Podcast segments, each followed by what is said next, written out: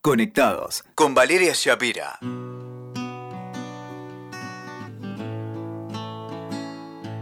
Hola, ¿cómo estás? Eh, me salió contento el saludo, porque hoy vengo a proponerte vivir en alegría. ¿Viste? Siempre con desafíos este, fáciles. Decidir vivir en alegría es posible, te lo aseguro. La felicidad es un estado que podemos cultivar se cultiva a través del laburo interno, a través de la compasión, del amor incondicional. Yo sé que esto suena raro, suena extraño para nuestras mentes orientadas a metas, como voy a estar feliz el día que consiga el trabajo, el día que tenga una pareja, el día que compre la casa, cuando me vaya de vacaciones. ¿No te pasó acaso que soñabas con conseguir algo y cuando lo tuviste no te sentiste feliz? Porque la felicidad en realidad, más que conseguir algo, es un estado interno. Ser alegre es una decisión de vida, un estado del ser. Es un ejercicio cotidiano que en realidad tiene que ver con la trascendencia hacia la propia alma y hacia la de los demás. Es como cambiar la vibración y hacer que este mundo sea un lugar más amable.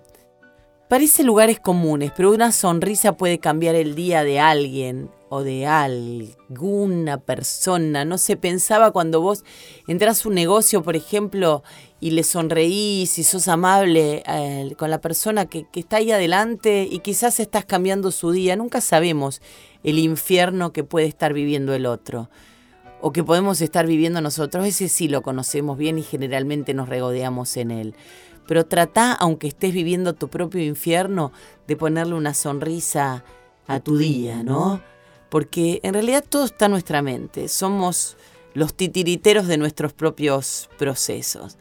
Y tenemos la posibilidad de elegir qué es lo que cultivamos y qué es lo que cosechamos, ¿no?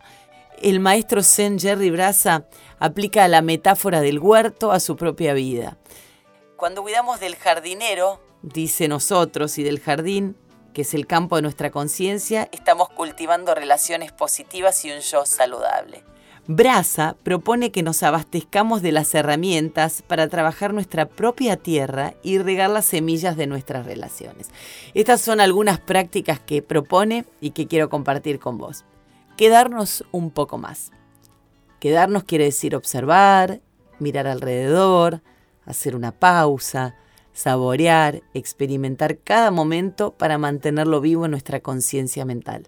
Practicar la gratitud, agradecer lo que tenemos, la familia, los amigos, el trabajo, nuestros alimentos. Aumentar la felicidad y la alegría. Esto implica visualizar a los seres queridos y a otras personas, por ejemplo, mientras les enviamos alegría, oraciones. Puedes sentarte eh, en calma, simplemente cerrar los ojos, pensar en la gente que querés, mandarles luz.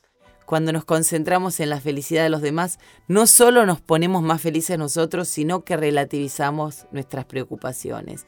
Cuando te digo, a veces es mejor mirar a los demás a los ojos que mirarse tanto el propio ombligo, tiene que ver con esto. Para Wayne Dyer, uno de los grandes maestros de la espiritualidad que partió hace poquito y dejó unos enormes legados, una persona alegre es la que vive desde la alegría, difunde alegría siempre que puede y los que están cerca se alegran con su presencia. ¿Viste que hay gente que llega a una reunión, a un cumpleaños y ya trae buena vibra? Bueno, eso es una persona que vive con alegría. Y Dyer nos proponía estos ejercicios cotidianos que voy a compartir con vos. Comprometernos a buscar alegría en todas partes. Sí, hasta en ese trabajo donde tu jefe tiene una cara de culo total, donde te pagan poco. Siempre hay alegría, siempre va a haber un compañero que te traiga algo rico para comer, un cafecito, eh, no sé, el sol por la ventana. De eso se trata, buscar alegría. Ofrecer comentarios alegres siempre que sea posible. Esto es la antítesis de los haters que proliferan en las redes sociales. Esto es decirle a tu compañero, qué lindo que te queda ese color, eh, o qué bien que te sale la torta esta que traes para compartir con nosotros. Parecen nimiedades, pero aportan un montón. Dice Dyer que apuntarse a la alegría de los demás está bueno, aunque al principio tengamos que fingirlo. Yo sé que esto suena falso, porque a veces, y es muy humano, sentirnos mal cuando a todos los demás le va bien y a nosotros nos va mal. pero decirle a esa persona que le está yendo bien que estás muy contento, muy contenta por ella, acompañarla en el logro, vas a ver que te, que te mejora la vida a vos también. Aprovechar cualquier oportunidad para irradiar alegría, claro que sí. Hagamos de nuestro viaje, de nuestro viaje espiritual, interno, un aquí y ahora en el que podamos reírnos, crecer, un viaje en el que sabemos que el paisaje cambia todo el tiempo porque las personas envejecemos y porque la rueda gira de manera incesante, pero vivir desde la alegría es toda una decisión, una decisión personal que nos va a dar un giro enorme que va a ser un clic en la manera en que vemos el mundo. Así que te propongo que vivas desde la alegría, porque aún en la oscuridad pueden crecer las flores más lindas. Escuchaste Conectados con Valeria Shapira. WeToker. Sumamos las partes.